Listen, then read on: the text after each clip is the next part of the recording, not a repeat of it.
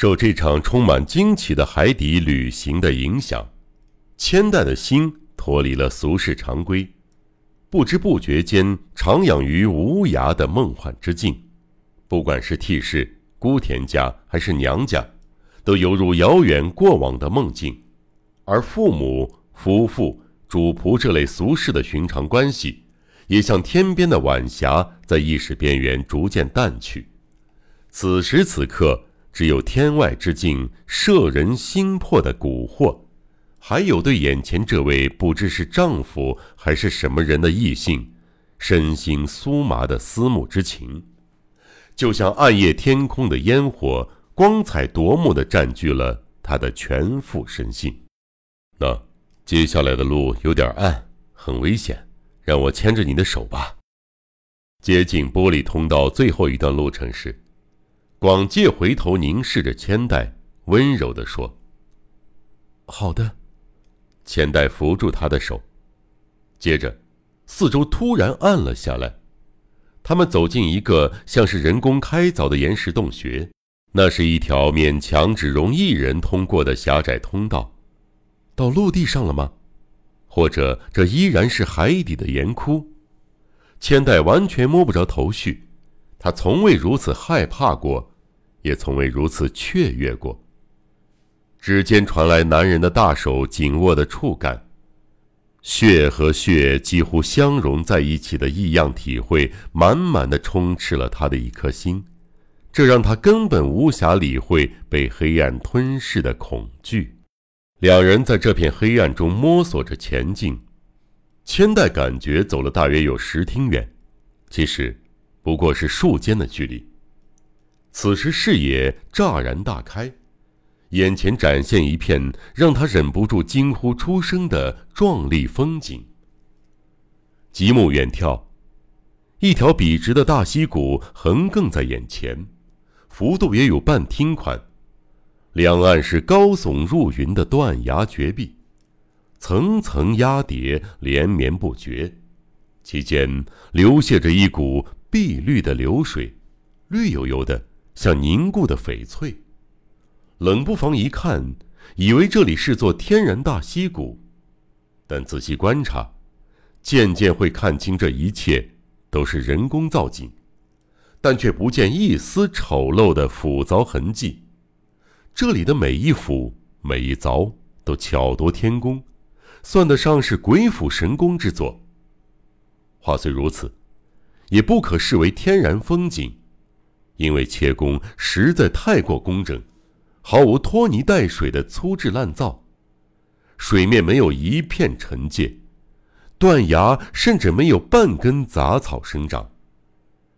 岩石像切开的羊羹，平滑暗沉，倒映的水面也如漆般黝黑发亮。因此，刚才说的视野大开，绝非普通意义上的豁然开阔。溪谷深的几乎看不到底，两边的绝壁也高到必须抬头仰望。整个山谷泛着浓墨淡彩的艳丽，光亮之处，只有被切割成一条条的细长天空。而且这种光亮不同于平常所见，只是日暮时分的灰色，其间点缀着闪烁的星光。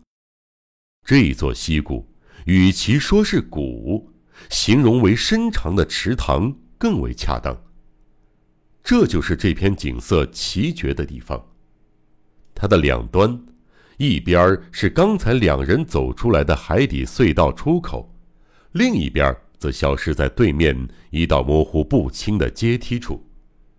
那道阶梯，处于两边断崖的收窄处。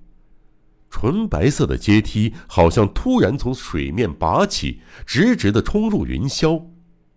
由于周遭的景物一概纯黑，石梯便自然而然的被完美区隔开来，宛若向下奔流的瀑布，构图线条简洁，给这单调的风景增添了一种典雅之美。正当千代盯着这片雄伟的景色忘我的出神时，广介似乎打了个暗号。他回神一看，两只体型异常巨大的天鹅不知从哪儿冒出来，扬着高傲的脖颈，丰盈的胸部前方推出两三道平滑的涟漪，静静往两人站立的岸边靠近。哎呀，好大的天鹅！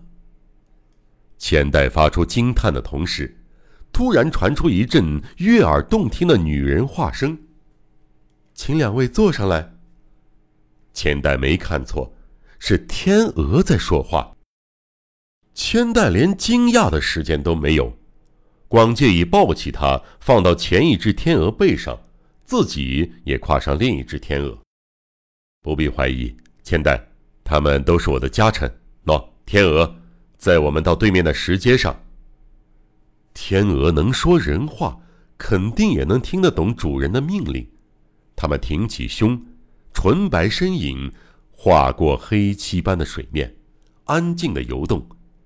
由于千代太过震惊，瞬间无法思考。待他定下心，感觉在他胯下蠕动的绝不是天鹅的肌肉，而是覆盖着羽毛的人类躯体。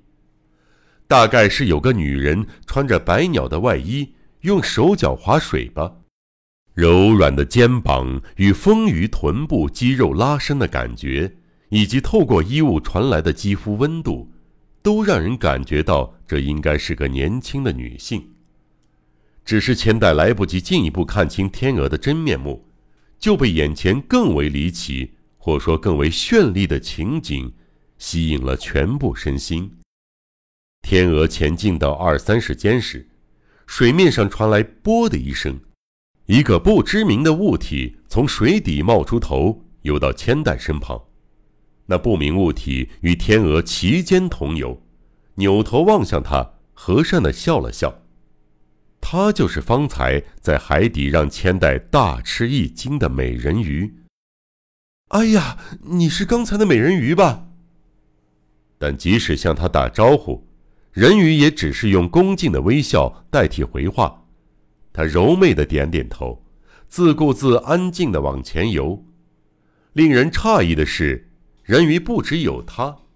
恍然间，一个、两个和他一样的年轻裸女逐渐增多了起来，转眼间便出现了一群人鱼，或潜泳、跳跃、嬉戏，或与两头天鹅齐头前进。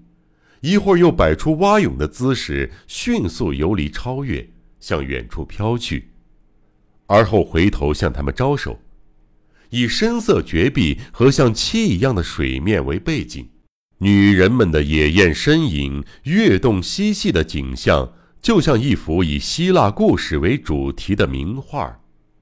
不一会儿，天鹅游到一半，仿佛故意和水中的人鱼相呼应似的。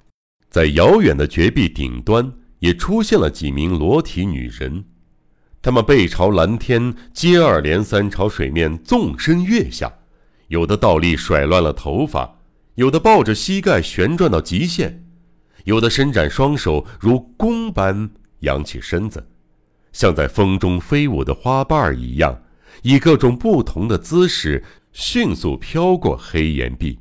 激起水花，深深地潜入水中，多么高超的泳技呀！然后在众多肉体的簇拥下，两头天鹅静静地抵达池子另一端的石阶。